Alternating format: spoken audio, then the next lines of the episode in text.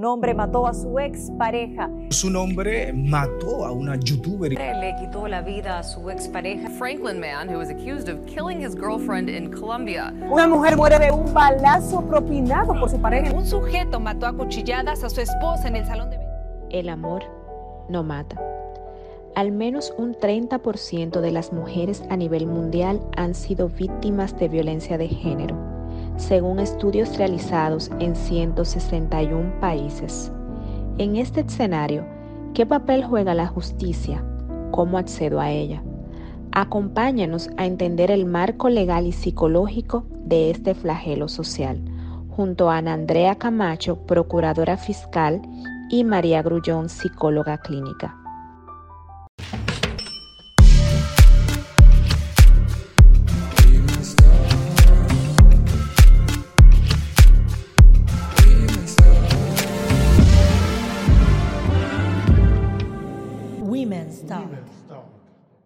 Gracias por recibir el llamado para compartir con nosotros esta conversación hoy en un episodio de Women's Talk. De verdad que me engalanan con su presencia. A ver, el honor es nuestro. Claro, a ver cómo yo puedo absorber de la experiencia de ambas, que sé que bastante eh, basta en este tema de violencia de género, el cual le hemos decidido llamar el amor no mata. Entonces, de una vez, Ana, yo te quiero preguntar, ¿cuáles son las cosas que deben de preceder para que a nivel legal se pueda considerar violencia. ¿Qué debe de haber pasado? ¿Cuál es el accionar? ¿Cómo es la mecánica para que eso pueda ser realmente un hecho punible? Sí. Eh, eh, la violencia es todo lo opuesto al amor.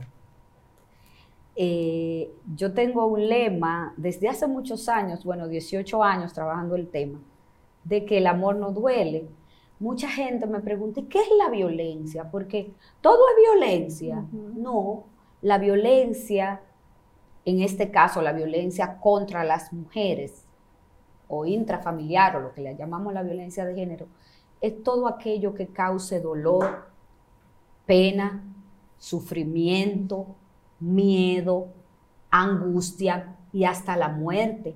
La mayoría de actos de violencia si no son denunciados a tiempo, terminan causando muchas veces la violencia feminicida, violencia extrema, que termina con la vida de la mujer que supuestamente el agresor dijo amar o en su defecto también eh, va más allá y, abarca hijos, abarcan, miren los casos donde eh, también perecen hermanas, perecen hasta amigas que acompañaban a las víctimas. Entonces, la violencia es un acto consciente con un fin. dejar claro en la relación, en la situación, quién manda.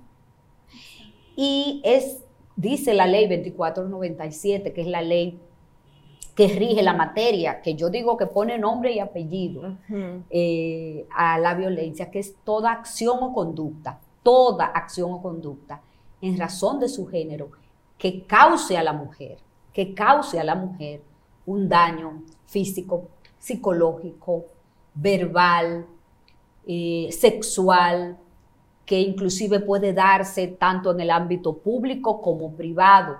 Eso dice la ley, no lo digo yo por el hecho de ser mujer. La violencia intrafamiliar ya es la violencia que se da entre basada en género entre parejas o exparejas, conviviente o exconviviente.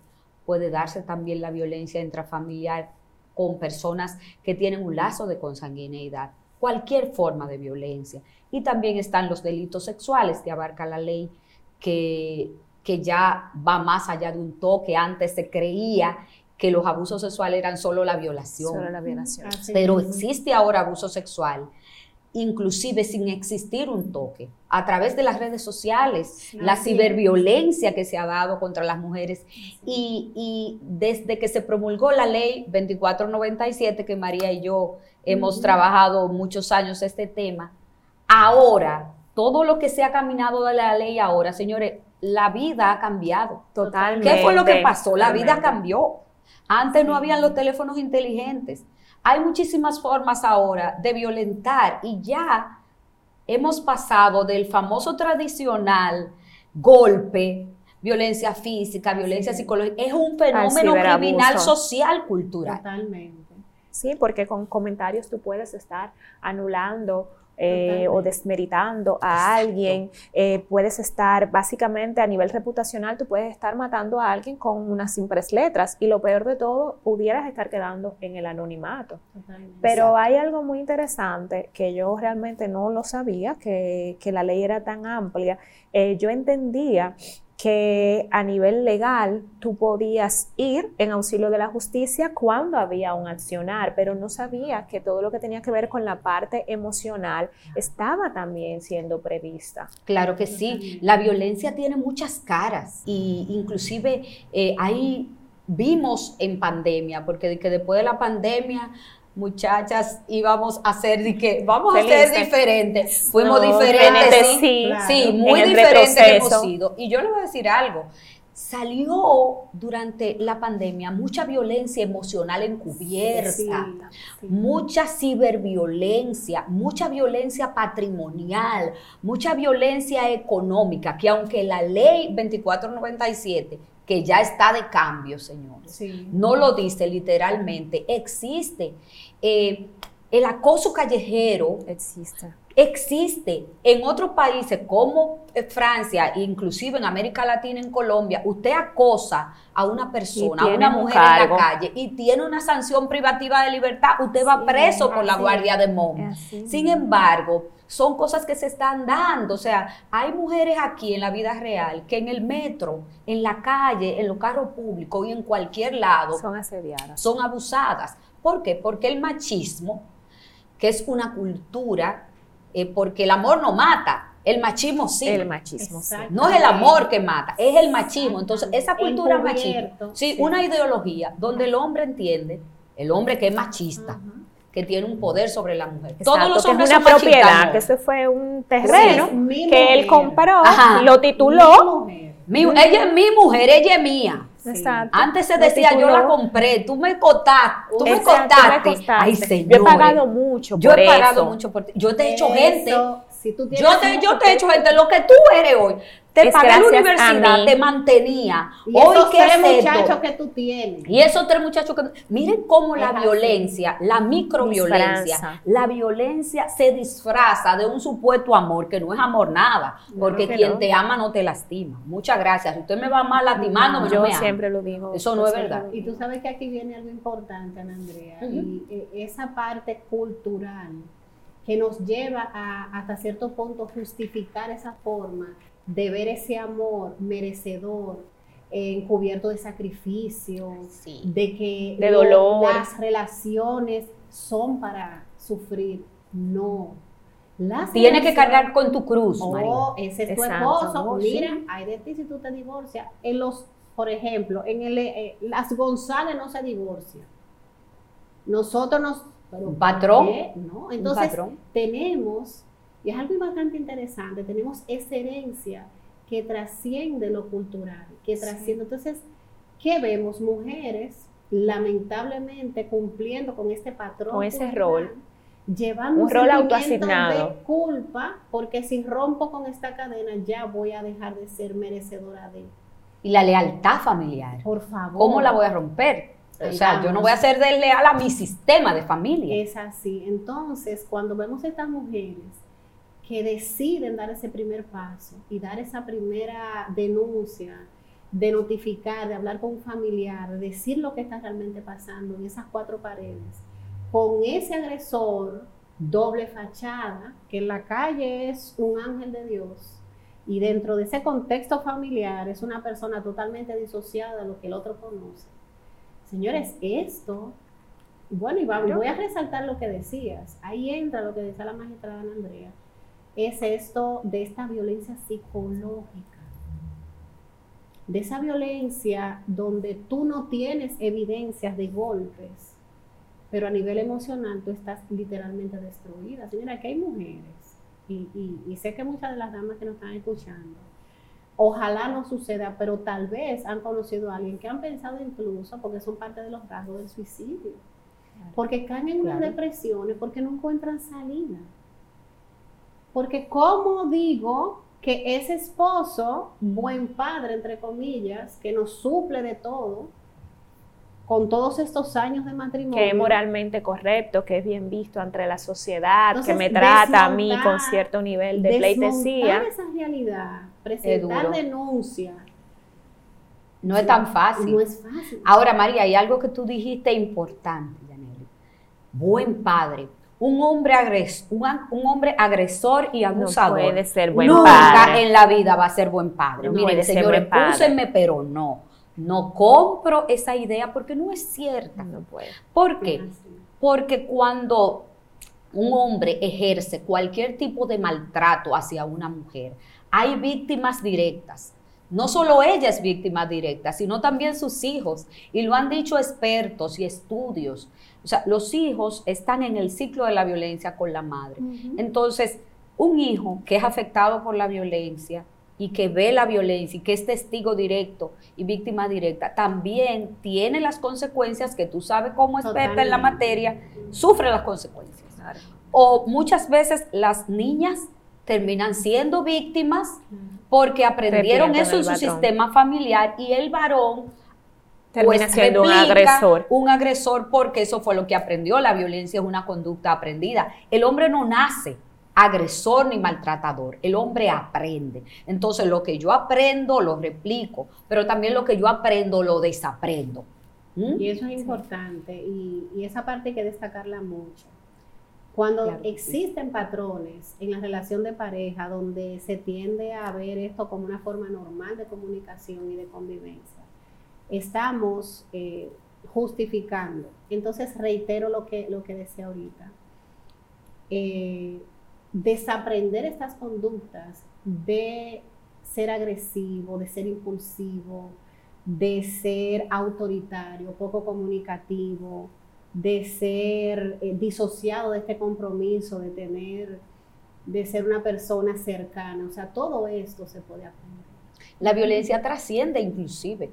Trasciende ya el ámbito doméstico y vemos mucha violencia hasta los medios de comunicación. Así es. No Ay, señores, días, por es. Dios. Si bien es cierto, Yaneli, esto ha sido muy bueno para comunicarnos y estar conectados con el mundo, no es menos cierto que muchas mujeres son abusadas a través de las Hay una invasión de la privacidad donde las personas ya no miden hasta dónde pueden llegar. No, ya no existe sus- la privacidad. Exacto, donde pueden llegar con sus existe. comentarios eh, y a nivel laboral también. Claro que sí. Increíblemente, a nivel laboral se da con los jefes, con los Hay compañeros. mucho acoso. Hay mucho Hay mucho acoso y mucha violencia, en el trabajo. No solo el acoso que tú mencionas, eh, y qué bueno que lo mencionas, el acoso de los superiores, pero también acoso sexual laboral de compañeros de trabajo. También eh, a través de los medios de comunicación. Señores, a nosotras las mujeres no, no abusan hasta con, con las vallas, hasta Sí. con las canciones. Así es. ¿Qué es eso de que detengo siete locas metí en la piscina? Eso es por decirle a ustedes Eso es por algo decir que es bonito. bonita. Bonito. Ajá. Porque hay muchísimas cosas más, pero hasta las canciones nos revictimizan, la publicidad nos utilizan, nos cosifican en la televisión. Ponen, eh, eh, eh, exponen, no ponen, exponen esas chicas a bailar con poca ropa en la televisión a las 12 del mediodía que están viendo los niños y ustedes dirán, bueno, pero ¿en qué, en qué planeta tú vives? Es que hay cosas que yo pienso como que, que no me, no, a mí no me caben, no me caben, no me cabe que mujeres tengan que dejar los empleos porque eh, el superior jerárquico la está acosando, Acosando. en su lugar de trabajo. Nosotros no pasamos más tiempo en el trabajo que en la casa. Ahora mismo, para poder tener una vida digna, pluriempleo, señores. Claro. Entonces, pasar de todo. Entonces, por el hecho de ser mujer. Pero agréguenle a eso muchas veces las mujeres que tienen alguna condición de discapacidad, que viven una discapacidad. Las mujeres y las niñas y las personas que viven en una condición de discapacidad son presa fácil para una persona que tiene la intención, porque la violencia es intencional, lo dice la ley, no lo digo yo, Claro que sí. de dañar, de ejercer el poder, de maltratar. Entonces no me, no me digas que tú me amas cuando, Cuando tú me maltratas. intencionadamente estás haciendo Estás haciendo eso. O sea, la violencia psicológica que la describe Mary Frank Irigoyen como una violencia perversa es específicamente a que yo te voy a descontrolar. Pero ya se está yendo más allá la violencia y estamos viendo casos, muchos casos en el país, que los españoles empezaron a decir que se llamaba violencia vicaria. La violencia vicaria donde el hombre asesina o intenta asesinar o agrede a los hijos para darle a la mujer por donde Una más le duele. Claro. Hay mujeres que conocen hombres a través de las redes sociales y cuando vienen a ver, señores, son tremendas un sorpresas. antisocial Un antisocial, un ¿Quién psicópata, un hombre que muchas veces termina con su vida. Entonces, definitivamente, eh, el machismo sí que mata, el amor no. Sí. Los celos no matan, la pasión no mata. Que la mató por celo, eso, eso, eso es hablar disparate, señores. Eso, eso no es, por favor, no lo hagan. Matan y asesinan machismo. y maltratan. El machismo. Claro. Claro, porque el machismo es una forma de considerar eh, que hay una raza que es superior a otra, que hay un género que es superior a otro y que el- ese otro género pues está al servicio y a la merced de lo que el género superior necesite. Exactamente, entonces por eso yo siempre digo, digo yo sí, es más o menos como yo compré una tierra, como la tierra es inerta, entonces yo en la tierra se supone que hago lo que yo quiero, cuando yo quiero y como yo lo quiero. A mí realmente escucharlas me da no solamente mucha luz, pero al mismo tiempo también me causa mucha preocupación, porque yo puedo ver que es un tema del sistema, esto es sistémico. Sí. O sea, no son casos aislados. No es que estamos eh, jugando con que de repente hay un grupo de mujeres, un grupo dentro de las sociedades que está sufriendo algo o algo coyun- coyuntural que se están dando ya sea por la pandemia, porque hay una tasa de desempleo. No. Aquí hay un tema que va más allá y yo definitivamente entiendo que, y es algo que lo digo con mucha responsabilidad, yo creo que al Ministerio Público le están dando una carga muy pesada. Porque Mucho trabajo. Claro, Sí. porque esto es algo desde mi punto de vista que debe de, ser- de resolverse en educación y debe de resolverse en salud, porque para Todo mí esto engloba otros factores que son inclusive más importantes, porque cuando ya tú llegas a la parte de hechos punibles es porque ya ha pasado algo grave. Entonces, la idea sería que para que no pasara ese algo grave, pudiéramos estar trabajando en la salud mental de los dominicanos que tanto se necesita, porque las estadísticas están diciéndonos a gritos que tenemos muchas situaciones sin resolver y pocos medios para abordar el tema y en la parte de la educación. Me da mucha tristeza que estas generaciones venideras todavía no se dan cuenta de que necesitan un proceso formativo porque están mirando ejemplos de lo que ellos están entendiendo que es ahora su ideal de realidad, que lamentablemente en muchos casos son poco deseables, son digamos que perversos. Claro. Eh, a mí me gustaría saber, ¿es- ¿tienen ustedes como profesionales en el área que hay perfiles de víctimas y victimarios? Eso es algo que pudiéramos esbozar y decir, mira, por lo general se Claro. dan estas situaciones de este lado y estas situaciones del otro lado. Bueno, María, que es la profesional de la conducta acá, Tú sabes que cuando me hacen esa pregunta, siempre me gusta desmontar lo siguiente. El agresor no tiene un perfil eh, físico, o sea, mira así, hace esto así. Puede ser una persona encantadora en un primer momento, un galán en un primer momento, una persona que le va a resolver sus situaciones puntuales, colaborador, va a buscar la Salvador, forma. No, un no, caballero. una- señores, miren, no hay algo más encantador Que un abusador. que un agresor en una primera etapa. seductor, muelú, Bueno, no, Todos los encantos, todos los encantos. La Todos. persona más Y yo- servicial que usted puede encontrar, incluso, esos son de los grandes ganchos que lleva a la mujer por esas. A decidirse por ese galán. Oye, es que este es. que es encantador. saqué la lotería. Y justamente cuando pasamos esa segunda fase que empezamos a, a denotar, a solicitarte dónde estás, a empezar a restringirte, a empezar a eh, dudar de lo que dices, a cuestionar tu trabajo, a menospreciar la forma, cómo te vistes, los amigos que tienes, a sugerirte de una manera muy sutil que por qué vas tanto a la casa de tu mamá. Eso no es bueno visitar tanto a los viejos, te lo dicen así mismo. Yo te busco, yo te recojo. Dame tu celular, a ver, eh, A ver qué somos pareja, eso no es nada. Mire, Y si tú no tienes nada que esconder, ¿por qué yo no puedo Es- saber tu clave de tu celular, de tu Instagram, de tu Facebook? Mira, ¿Qué es eso? Mira, Andrea, yo voy a decir un caso muy puntual. No, Esta persona tuvo que borrar todas sus redes sociales. Todas. Porque él le dijo, es algo patológico. Él empezó a cuestionar este like de quién es, este ¿Por qué like. tú le das like a fulano? ¿Por qué tú le das? ¿Y por qué tú estabas en línea a tal hora? Así, mi- Ana Andrea. ¿Y por qué tú le comentas todo lo que él sube en Instagram? Tú, Tú le se lo comentas. comentas. O Y sea, y sofoque. no, o sea, no, no, no, no, esa- ese, Es un ese- acoso extremo. ese hombre que sofoca, que persigue, Sí.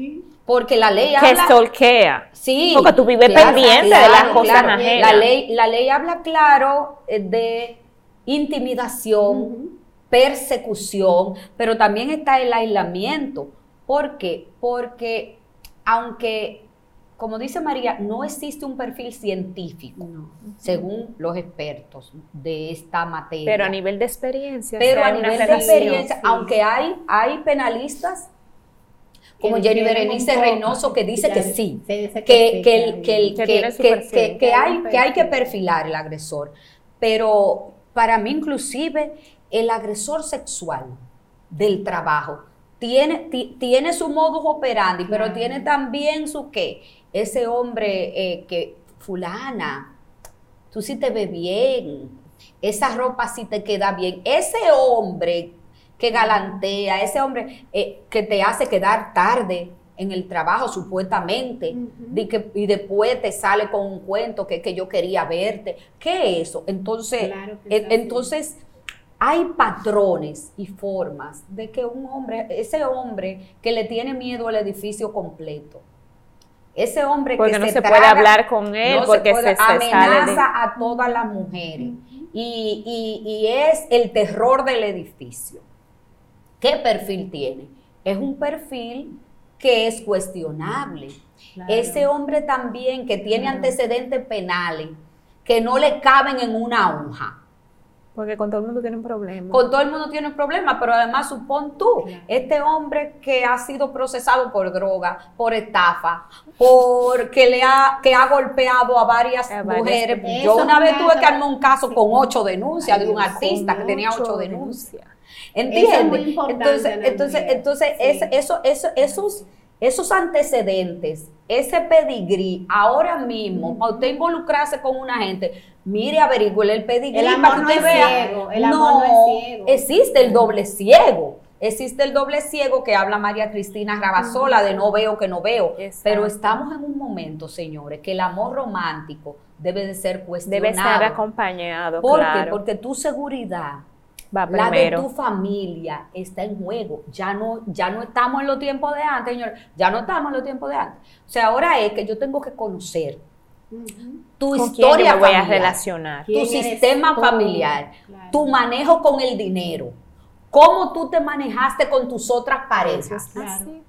Y si tú tienes un, un prontuario, como hemos tenido nosotros en el Ministerio Público, de una sola persona, como con siete denuncias o con cinco denuncias, húyale como el diablo a la cruz a ese ser humano. No crea que él va a cambiar porque se lo prometió. No crea eso. Entonces las víctimas, tú me preguntabas, Yaneli, y nos Sana. preguntabas sobre las víctimas. Mire, la violencia machista, la violencia que mata, no el amor, eh, puede ser víctima de violencia cualquier mujer.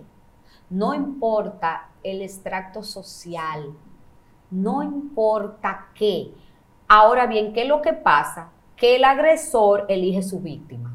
Claro. Porque la mujer que no se deja, Esa no es, Esa no no es una presa fácil. Mira, es increíble. O sea, hay, hay, hay mujeres ahora, por ejemplo, que dicen, no, pero que él, él, él como que me buscó eh, en internet, él Pero- como que habló conmigo. O sea, él estudia.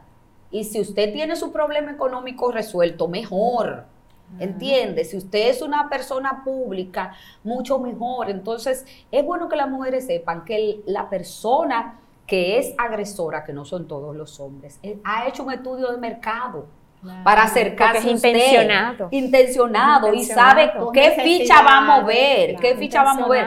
Eso, por ejemplo, cuando me llegan mujeres que me dicen, no, pero que yo al mes de conocerlo, él me dijo que él tenía un problema económico. Mira, Claro, porque ya él te analizó y sabía que Por- tenía la capacidad de por resolvérselo. favor, que yo tengo un Oh. problema económico. eh, mira, que, que yo estoy en cicla y no puedo tomar este préstamo. Ayúdame. Ayúdame, Habla con tu que mamá. yo te prometo, que yo te prometo, porque mira, mi mamá está sufriendo mucho por este tema. Entonces, las mujeres le tomamos pena, bueno, ya estamos saliendo Al y somos pareja, ¿verdad? Y se ve buena gente. Juan, y se ve buena gente. O mira, este carro, yo tengo que comprarlo eh, a nombre tuyo porque es que yo tuve problemas. O sea, hay muchas situaciones de abuso económico en, en parejas que inclusive no conviven dentro del mismo techo, que es alarmante.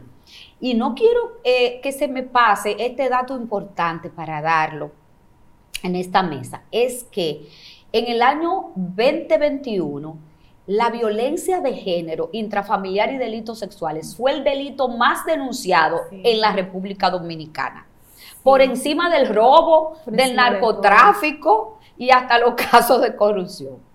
En el 2022 cerramos en la Procuraduría General de la República con el dato alarmante de que el segundo delito más denunciado en el país, 80 mil y pico de denuncias alrededor, Wow. por violencia de género intrafamiliar y los delitos sexuales en todas sus formas que han aumentado. Entonces, evidentemente, estamos ante un fenómeno criminal, un fenómeno criminal de efectos irreversibles. Ana Andrea, entonces se me ocurre preguntar, esto, es algo muy positivo entonces, porque quiere decir que hay una población que se da, que se está dando, digamos, que no es que la violencia esté pasando, no, no, Sino que por lo menos se están acercando, que están denunciando, que Sí, hay canales para denunciar, claro que sí. que hay formas de ponerse en contacto, que hay Claro un que personal sí. que da respuesta. Claro que sí, porque independientemente de que, de que uno dice, bueno, eh, la cifra nos refleja el fenómeno, Claro. que no quiere decir que esas 80 mil y No. pico de denuncias fueron Que todo lo que procesadas. pasaron. No, no, no, no. No, ni hayan sido procesados, ni fue lo que se fueron lo dio. que pasaron, porque hay fueron las que personas que no denunciaron. están. Eh, las que denunciaron, porque la cifra negra, las que están calladitas Esa en no la casa, las que están todavía en el 2023 a esta altura de juego, en una especie de esclavitud moderna, esas quizás no están ahí. La Procuraduría General de la República tiene a disposición de la población 27 lugares donde denunciar. Tiene 25 unidades de atención a víctimas de violencia de género, intrafamiliar y delitos sexuales en todo el país. Tenemos la línea Vida, que es la línea 24 horas, la línea de la ¿Cuál es el Procuraduría? General del Ministerio Público 809-200-1202. 1-809-200-1202 sin cargo, 24 horas, un operador y un equipo. Está a disposición tuya para que puedas denunciar cualquier tipo de violencia que, que se da. O algo muy importante, el elemento diferenciador aquí es que si una persona, un vecino, se está dando cuenta que el vecino le está golpeando a la, vecina, puede denunciar de manera anónima Excelente. así. y se va a resguardar su confidencialidad. Le van a preguntar su cédula y le van a Para preguntar su nombre que para confirmar que no sea una denuncia falsa. Pero inmediatamente con una sola llamada se abre una investigación penal. Tenemos a disposición también desde el Ministerio Público eh, los servicios de tres centros regionales de intervención conductual para hombres. Eso le iba a Los hombres que han violentado, que han violado la ley 2497 son enviados o de manera administrativa o por resolución de un juez, resolución judicial, a ser incluidos en un programa especializado de seis meses, que tú conoces bien, María, Sí. para desmontar la masculinidad violenta, para poder crear un impacto de una cultura de paz en esa persona. Y tenemos el Centro de Atención a Sobrevivientes de Violencia en el Distrito Nacional, en la zona colonial, donde se trabaja en la recuperación emocional de las mujeres. Todos nuestros servicios son gratuitos. Cuando la gente, y qué bueno que me das la oportunidad, Claro. me das la oportunidad, Janely, de expresarlo, porque mucha gente No pregunta. ¿y qué está haciendo la Procuraduría Oh. General de la República en el tema de la violencia de género? Trabajando, señores, estamos trabajando. Y como yo digo, Claro. de- Sí. con una carga inclusive que a mi consideración está excediendo los límites Es de hasta dónde le 24/7, corresponde. que- Porque el asunto, ok, pero el- lo que está pasando, como es algo sistémico, es por un tema de salud y por un tema de educación.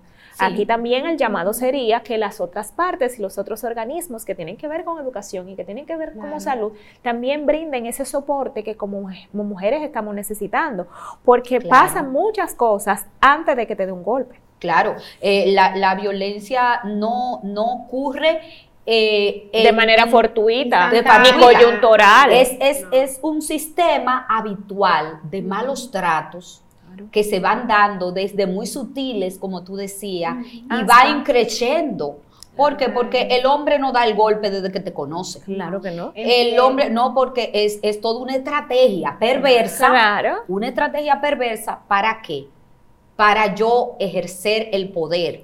Cuando ya estás aislada, lo control, suficiente para el que Te control. controlo, te aíslo, te domino, ejerzo el poder y qué bueno. Yo soy, yo aquí se, se establece quién manda aquí. Entonces yo como, como hombre entiendo que tengo el poder de eh, disminuirte. Se da mucho en las víctimas lo que es el efecto del bonsai. O sea, eh, la mujer que, que está sumida, afectada por la violencia, se va quedando chiquitica. Se anula. Y el hombre se anula, eh, no, no se concibe como víctima y él va creciendo, como inflado, como un globo. Y entonces ella se va disminuyendo. Se da mucho también el efecto del síndrome de Estocolmo doméstico, Sí. Donde las mujeres, las víctimas, Idealizan sus parejas. claro, las víctimas no se quedan en el, a nadie le gusta Y que lo maltraten, decir, señores. La víctima no se queda porque Aquí quieren. hay un elemento que hay que destacar también y es Ajá. que cuando lo vemos en los tribunales, esta mujer víctima de violencia con evidencias fuertes y fiables, con evaluaciones que arrojan daños psicológicos significativos, con testigos fiables, llámense los hijos, los vecinos. Y esta mujer, con este historial, este deterioro, quiere desistir. Ahí me surgen dos, dos preguntas que yo entiendo que pueden dar luz a eso. Sí. Eh, si ya tú sabes que sí, que esa persona te ha maltratado, que ha pasado, que tienes un sistema, digamos, de apoyo para resolver eso, eh, desde mi punto de vista hay un tema económico en la mayoría de los casos. Porque Pero esa de- Desde el persona... punto de vista de la mujer, dice. Claro, desde el punto de vista sí, de la mujer. sí. ¿Por qué? Porque cuando, si el Ministerio Público hace un proceso contra ese maltratador, pero ese es el maltratador, recuerden Que mantiene la casa. Que mantiene la casa. y que, y que pague el colegio de los muchachos o no la paga. o no la paga, porque hay pero los ya hay una violencia económica donde ella, como ustedes bien está diciendo, se siente anulada. Claro, claro. ella que sí. siente que ella sola por sus propios méritos no puede. Y entonces ahí me surge preguntar, porque realmente no lo sé, si existe alguna política a nivel general, no solamente el Ministerio Público, pero existe alguna política que esté permitiendo que las mujeres que sean víctimas de, de violencia puedan insertarse económicamente en el país. Hay programas ahora desde el Estado, lo está implementando Prosoli y está implementando también el Ministerio de la Mujer, pero nosotros como Procuraduría, aunque somos un organismo persecutor y entramos a escena cuando el delito ya se ha consumado, a través del Centro de Atención a Sobrevivientes de Violencia, eh, tiene un, se hace un trabajo hermoso por las mujeres afectadas, incluso ellas pueden, tienen acceso cuando entran al centro tienen acceso a micropréstamos donde ellas pueden emprender su propio negocito y no tener que depender económicamente del agresor, porque la violencia económica también tiene muchísimas caras, señores, así como el abuso sexual tiene mucha cara, la violencia económica también, porque o le quita el dinero que tiene la mujer, o no le permite estudiar, ni trabajar. ni trabajar, por ende ella no puede ser una persona productiva, por eso yo digo que la violencia te arrebata la libertad. Nadie es libre. Eh, atrapado por la violencia, no, no, no, no hay libertad, es como una cárcel fuera. Entonces eh, se dan los dos escenarios que decíamos ahorita, Janelis, o tú dependes económicamente de mí y cuando eh, ya no so, tú decidiste terminar la relación o yo terminé la relación, te corto el agua y la luz y te dejo sin un kiki, sin ni uno. O de lo contrario, esa mujer tiene que ir a los juzgados de paz a interponer una pensión alimentaria. Pero entonces, para, para pagar la pensión alimentaria, ese agresor que no es buen padre, ya lo dijimos, entonces pone a la mujer a coger mucha lucha. Y se lo dice. Y se lo dice. Prepárate. Sí, yo, de hecho, a mí me llegó una vez una carta. Yo soy muy de ejemplos. Y a mí me llegó una carta, estaba yo como, como fiscalizadora en el juzgado de paz y el hombre decía, mira fulana de tal, pero con todos los adjetivos horribles, eh, no te apure, no te apure así mismo, tú me pusiste la pensión alimentaria, pero oye lo que a ti te va a pasar. Te voy a poner a coger mucha lucha atrás de mí para que tú consigas esos cheles. Y te lo voy, y tú verás, voy a dejar el trabajo a ver qué el juez me va a poner a pagarte. Y lo poco que me pongan a pagarte, te lo voy a dar chele a chele. O sea, o sea, tú me entiendes, o sea, él, no, pero que él, él se no debe perjudicarse él con tal de claro, Claro, claro que sí, porque la idea no es que a él no le duelen sus hijos, o vamos a decir que no es que no quiere sus hijos, pero es una manera de dañarte, de abusarte, de maltratarte. ¿Por qué? O porque me dejaste, porque la mayoría de actos de violencia hemos notado, principalmente lo de violencia feminicida, que se dan cuando la mujer ha salido de la relación. Cuando ya la mujer no aguanta más y dice, no, pero este tipo lo que está abusando de mí de todas las maneras posibles, yo tengo que salir de aquí, escapar de aquí. La mujer cree que escapa, pero el hombre no termina, el hombre no, no termina la relación. Hay de que la mujer pueda enganchar con otra pareja. Porque el hombre maltratador, el hombre perverso, nunca termina una relación. Entiende que la mujer es de él de por vida, que es la propiedad que él compró. O sea, tú eres mía o de nadie.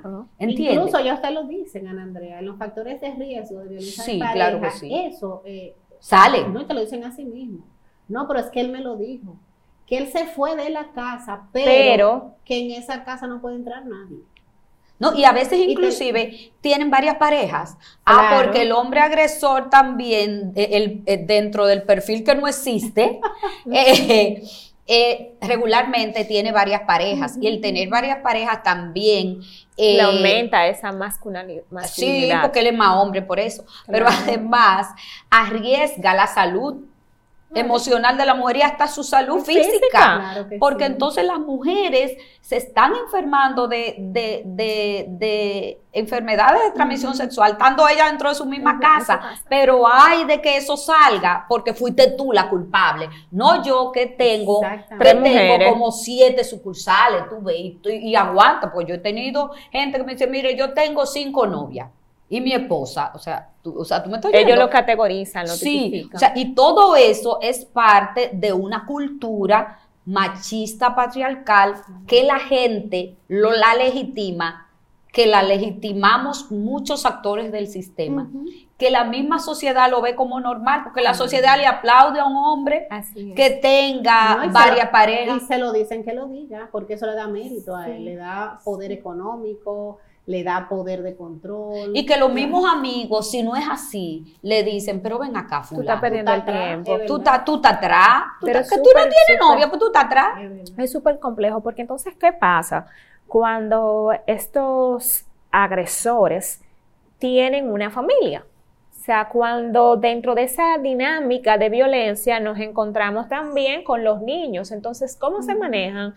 Tanto en la parte psicológica como en la parte legal, cuando no solamente hay una violencia a la mujer, sino también que de paso el papá llega y él le da a la mamá, pero él también le da a los hijos. Entonces, cuando ustedes se encuentran con esos casos, ¿cómo ustedes pueden estar trabajándolo tanto a nivel mental como ustedes a nivel legal en la Procuraduría? Bueno, en la parte legal, eh, porque ya la parte emocional eh, le corresponde a María, pero sí te puedo adelantar que la violencia en toda su forma tiene consecuencias irreversibles. Lo han dicho los expertos. Nosotros, cuando hay un caso donde hay una violencia doméstica y están involucrados los hijos, la ley 2497 la califica como una violencia agravada, una violencia eh, intrafamiliar agravada, cuando la violencia se da delante de los hijos y los hijos son víctimas directas y testigos de la violencia. Entonces ellos son afectados. En las investigaciones, ¿qué nos encontramos, Yaneli? Que los mismos niños dicen, miren, él golpeaba a mi mamá y nosotros teníamos mucho miedo y nosotros nos metíamos debajo de la cama. Evidentemente, la calificación jurídica de ese hecho violento y criminal, porque la violencia es un crimen, señores, eh, se sanciona la se tipifica la, la, violencia intrafamiliar en la ley 2497, pero también ese individuo viola la ley 136-03, que es el código de protección de los derechos fundamentales de los niños, niñas y adolescentes, donde el artículo 396 establece muy bien la violencia emocional que se pueden dar, la violencia en todas sus formas que ese niño también es víctima. Entonces, cuando el niño es víctima, cuando los niños son, víctimas de esa, esa relación abusiva y de esos hechos reiterados y habituales de violencia, entonces ya eh, entran al escenario, eh, no, están, no están incumpliendo una ley, están, cumpliendo, dos leyes, pero agrégale la constitución Agrégale las convenciones internacionales en que la República Dominicana, como Belén do Pará y la, la CEDAW, que sancionan toda forma de discriminación y violencia contra las mujeres, viola también la Convención Internacional de los Derechos del Niño. Si tú vienes a calificar correctamente un hecho, no cabe muchas veces calificación jurídica. Es, es todo un, una estela de, de delitos que se dan en el seno familiar. Y eso no es amor. No es amor. Ahora, la violencia, los efectos de la violencia, mira, Estos niños, eh, y me quiero ir un poquito más atrás.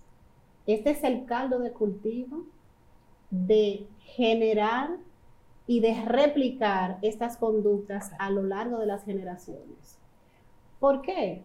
Porque este niño aprende, entiende de que esta es la forma en que las personas se comunican, es como viven, es que me voy a volver, miren, esto es un tema interesante, me voy a volver el salvador de mi madre. Y asumen esta parentalización que decontextualiza totalmente lo que es la etapa evolutiva de ese niño en ese momento y pasa de ser niño pasa a ser, digamos, este ente, voy a asumir, yo te voy a cuidar, mami.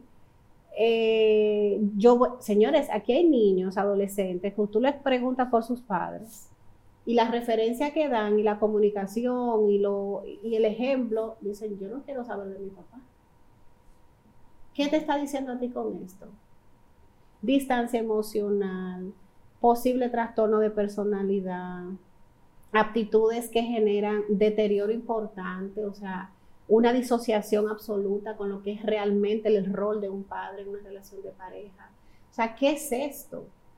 Y era lo que decía Andrea, este daño trasciende el, eh, eh, eh, esa, esa, o sea, este ciclo. Es que esto va de una generación a otra.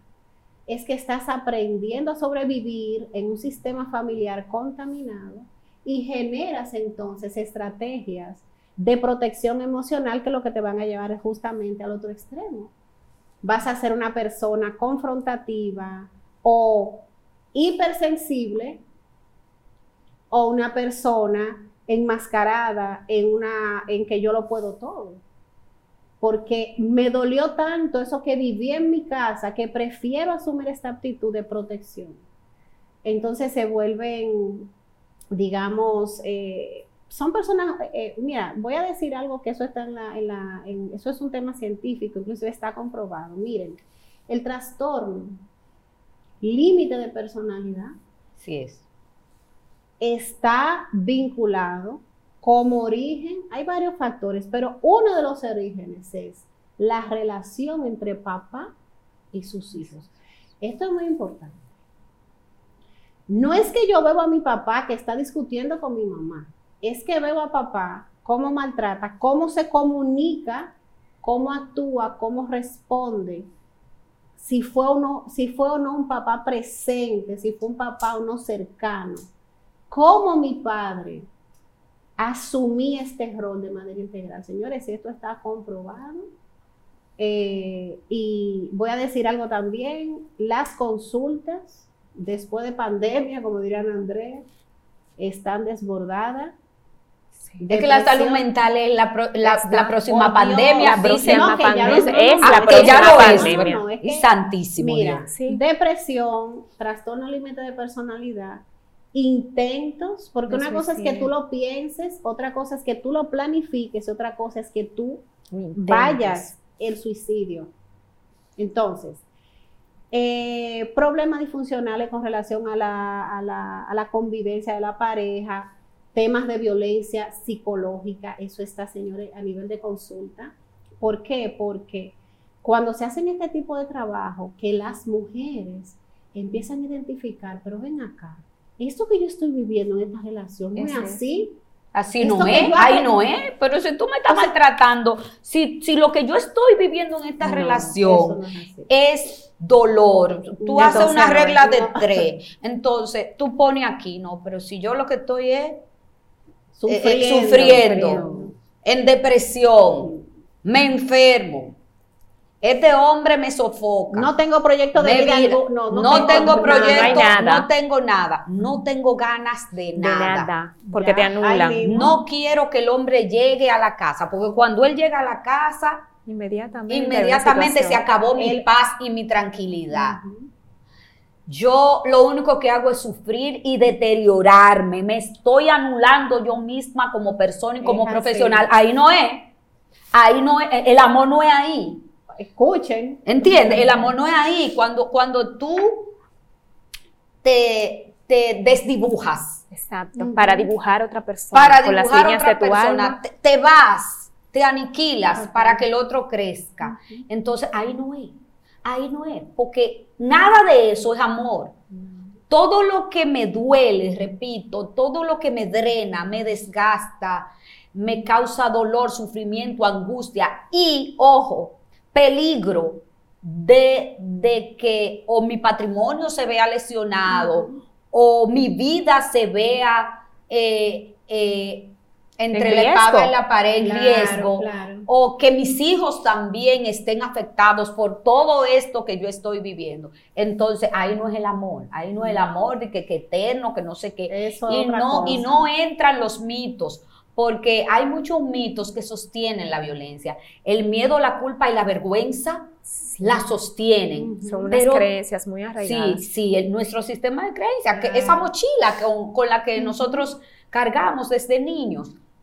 Por eso decía una, una experta en estos días, si usted no elige una pareja desde una elección consciente, o sea, ahora, señores, no, desde, la, carencia. Ahora hay que investigar, Janely, ¿cuál FBI?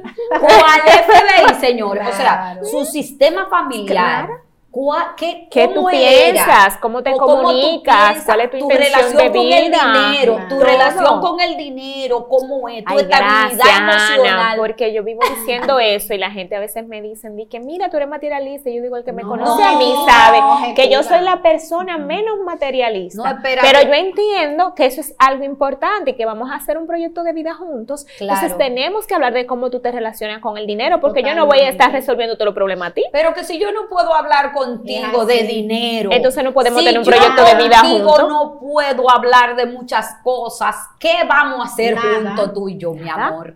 Porque dime, Exacto. o sea, no, eh, con el amor no es suficiente. Mira, hay un Con el amor no es suficiente. hay un- Hay otros elementos. Entonces, perdón, Igual si tú no te reconciliaste con tu, con tu, con tu papá, si tú no te reconciliaste con tu mamá, si tú no, no, no te reconciliaste con el dinero, si tú claro. Si tú no tienes hiciste tu un trabajo. en el penthouse, Exactamente. si tú no, te- si tú no droga, fuiste a terapia, alcohol, exacto, si tú Exacto. tienes problemas de dependencia de, de, De cualquier de- de- sustancia, de, sustancia. sí. si tú emocionalmente no eres una pareja sana, Ese no si es. todos los elementos que No, hemos claro, eh, no eh, están establecido no se han dado, ¿qué vamos a hacer juntos? Nada.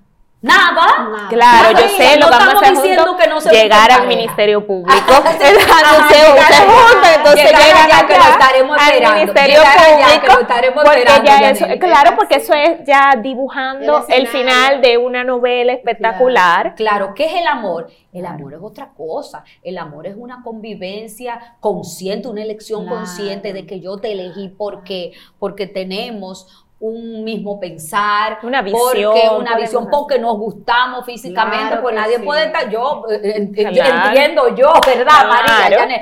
Si no somos amigos. Sí. Es verdad Claro que sí, que no, sí. no, porque la relación no es una amistad No. porque enganchamos en la química, pero en ese enganche de química tienen que existir elementos de respeto, de, de que yo te admiro, Claro. de, de que, de que me gusta tu cuerpo, de que te, me respetas, de que me gustas, de que, y te lo digo, y te lo repito, y que, y, que, y, que, y que no es que tú eres mi complemento, y que no es que tú no tienes tu autoestima, todo el mundo tiene un- su autoestima, la violencia la lastima.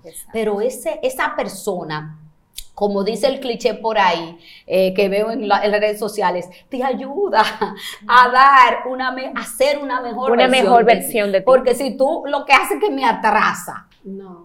No y me relación. violenta y me maltrata, ahí no es. Por donde quiera que tú lo mires, ahí no es. Entonces, Ana Andrea, voy a aprovechar ese punto tan importante que ha destacado Ana Andrea, y es que cuando eso pasa, que está como tan obvio, o sea, porque tú lo ves. Sí. Pero este muchacho, Como que no. señores, este- y se Esto está desbalanceado. Miren, Ah, se hace la víctima porque Sí, que toda su todo anterior le pasa. pareja lo Le hicieron algo. su cambiar, anterior él va a cambiar conmigo. Ay, no. Él va Ay, a cambiar señor. conmigo. Mira, yo estoy, él no es tan Él va, cambie, sí, pero de persona. No. Si él cambia, que ojalá lo sea, que usted no sea ese laboratorio de experimento, Claro. a ver si Ese complejo de heroína. No, vaya a terapia. Yo- Vaya a terapia. Yo, hay Mientras gente que le tanto- pregunta, ¿usted está en terapia? Exacto. No, porque no, ¿Usted le debería? Usted debería de Pero la no terapia. arriesgarse a asumir ese rol de salvador. Claro que no. Ay, el triángulo dramático. fa- cuando usted se entró al triángulo No, dramático, entonces- dramático y se metió o a salvadora, Excelente. o a víctima, o a perseguidor, no. Claro. Negativo, no, Entonces, no, no. es que Entonces, no. una La vida es muy corta. Así No, la vida es muy corta y yo no tengo garantía del mañana para yo perder mi tiempo ahí, no, mi amor.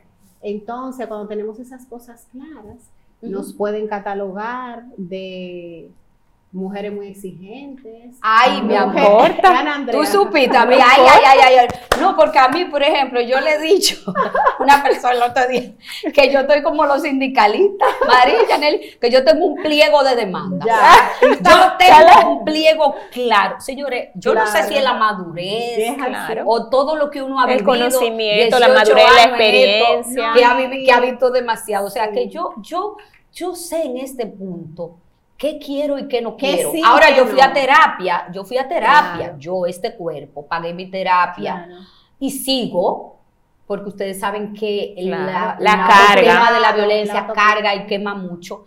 Y yo tuve que conciliar muchas cosas en mi vida en terapia para llegar a tomar la decisión de saber qué yo quiero en mi vida. Tus límites. Excelente. Sí, porque al amor no se puede llegar como se llega a los supermercados con hambre, porque después Claro. usted, usted eh, elige cualquier cosa, lo primero que encuentra. que no, porque él le lleva sus problemas a los demás, que tampoco Claro, es él es mujeriego y él como que mira a muchas mujeres Pero- cuando estamos en la calle y esto, pero que él es un hombre bueno, pero, pero haga una regla, haga una regla de té, como dicen los psicólogos, cuáles son las fortalezas y las debilidades. Y si esa persona tiene más debilidades que fortaleza, ahí no, es. no. Si tú me violentas, ahí no es. Si tú me maltratas, si tú me menosprecias, ah, mira, porque las parejas que yo tenía antes eh, eran mujeres muy bonitas.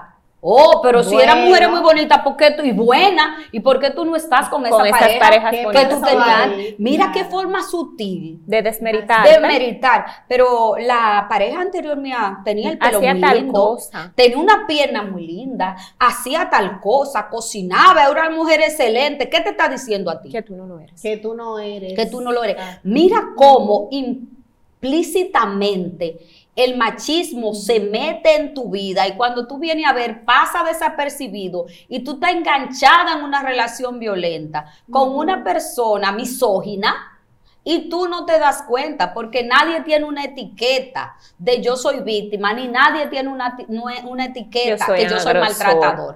Ahora tu pregunta, perdón María, eh, que tú Sí, decías, sí. Yaneli, ahorita, tu inquietud.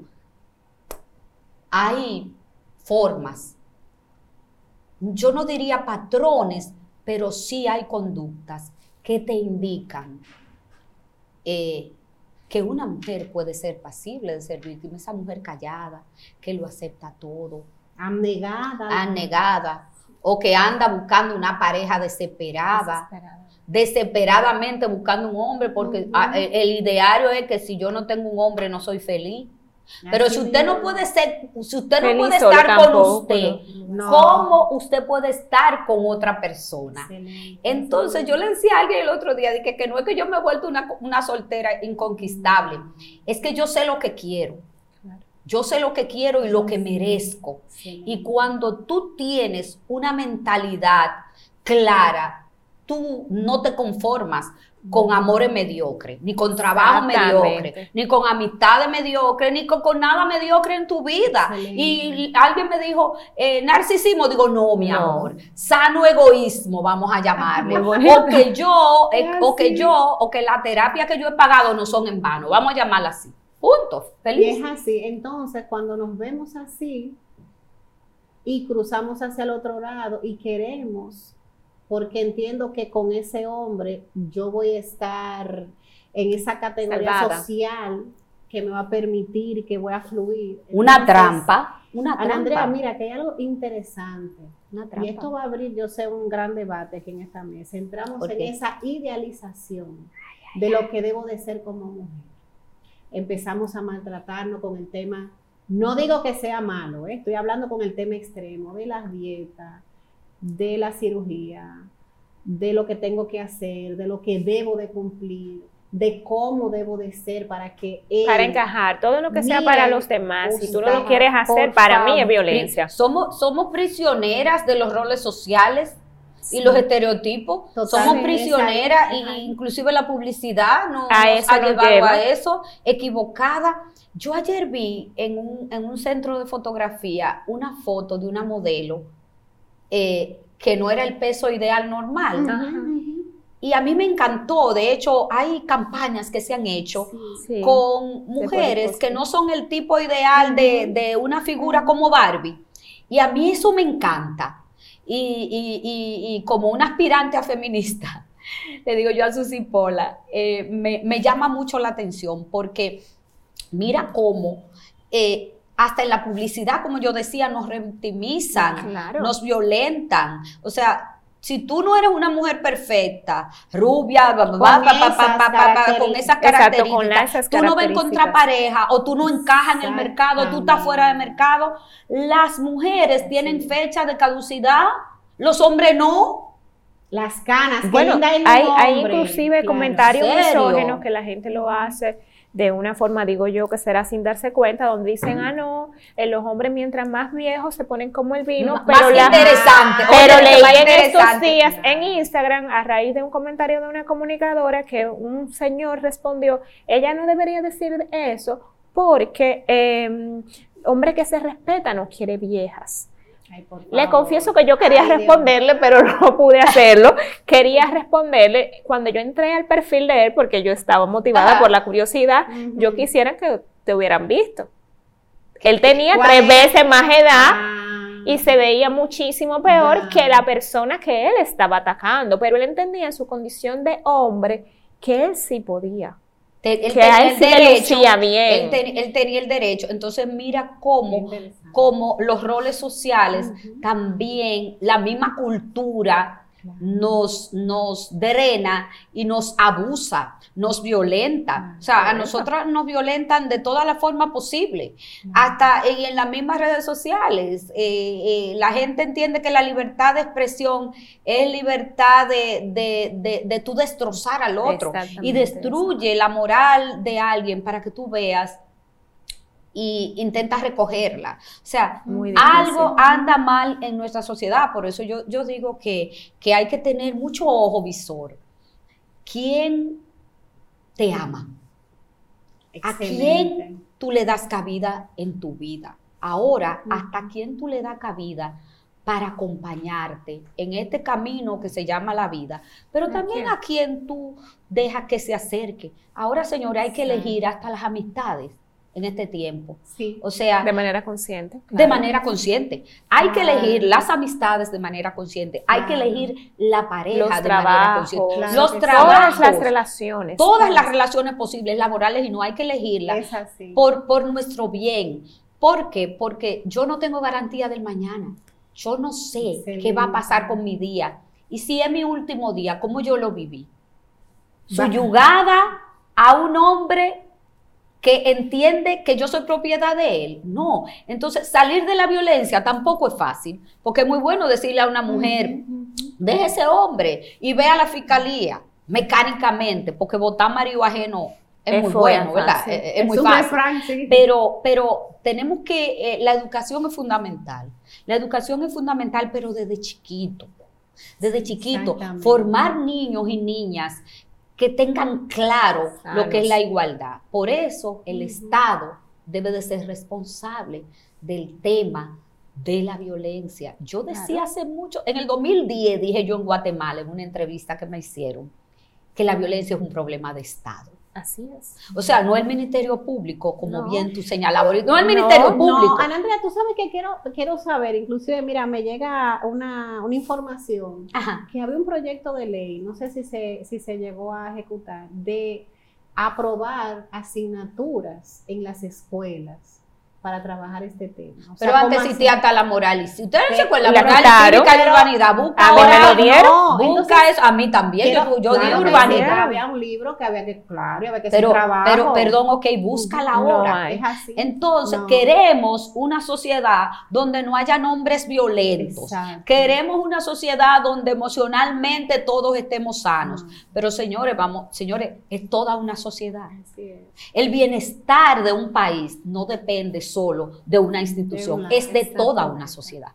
Entonces, ¿qué estamos aportando como sociedad? Sí. Un periodista me preguntó a mí, ¿qué usted va a hacer con todo lo que está pasando con la violencia? Yo le dije, ¿usted qué va a hacer? Exactamente. Sí, porque este- Desde tu escenario. Desde eso- tu escenario. Y eso justamente quiero preguntar para terminar, para que podamos cerrar esta, esta linda conversación que hemos tenido.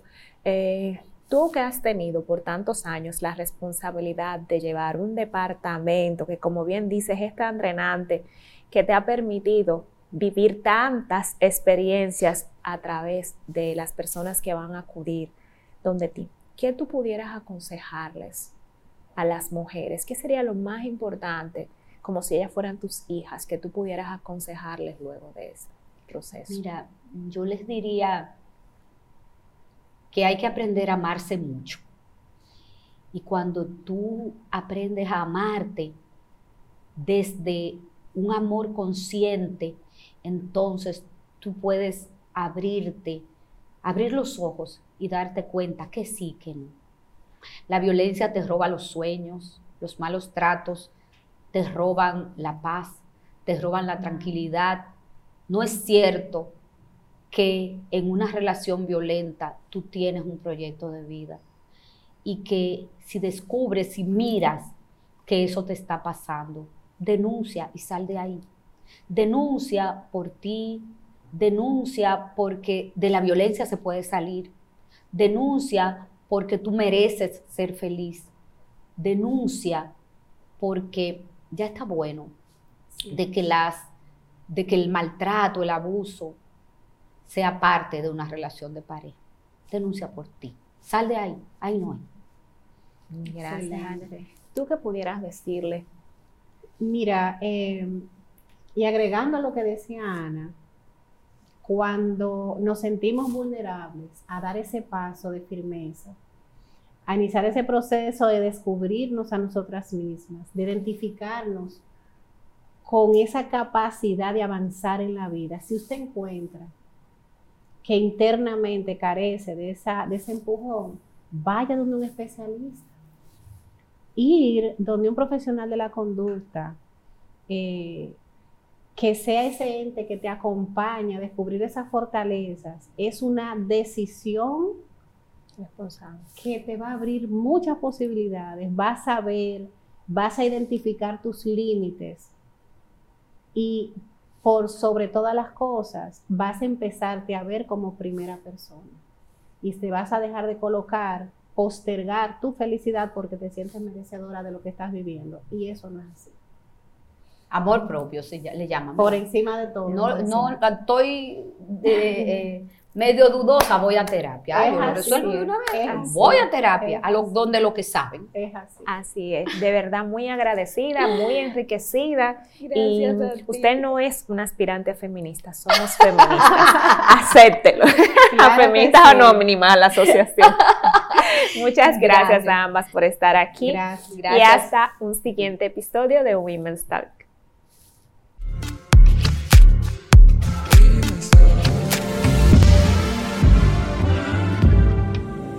women's talk.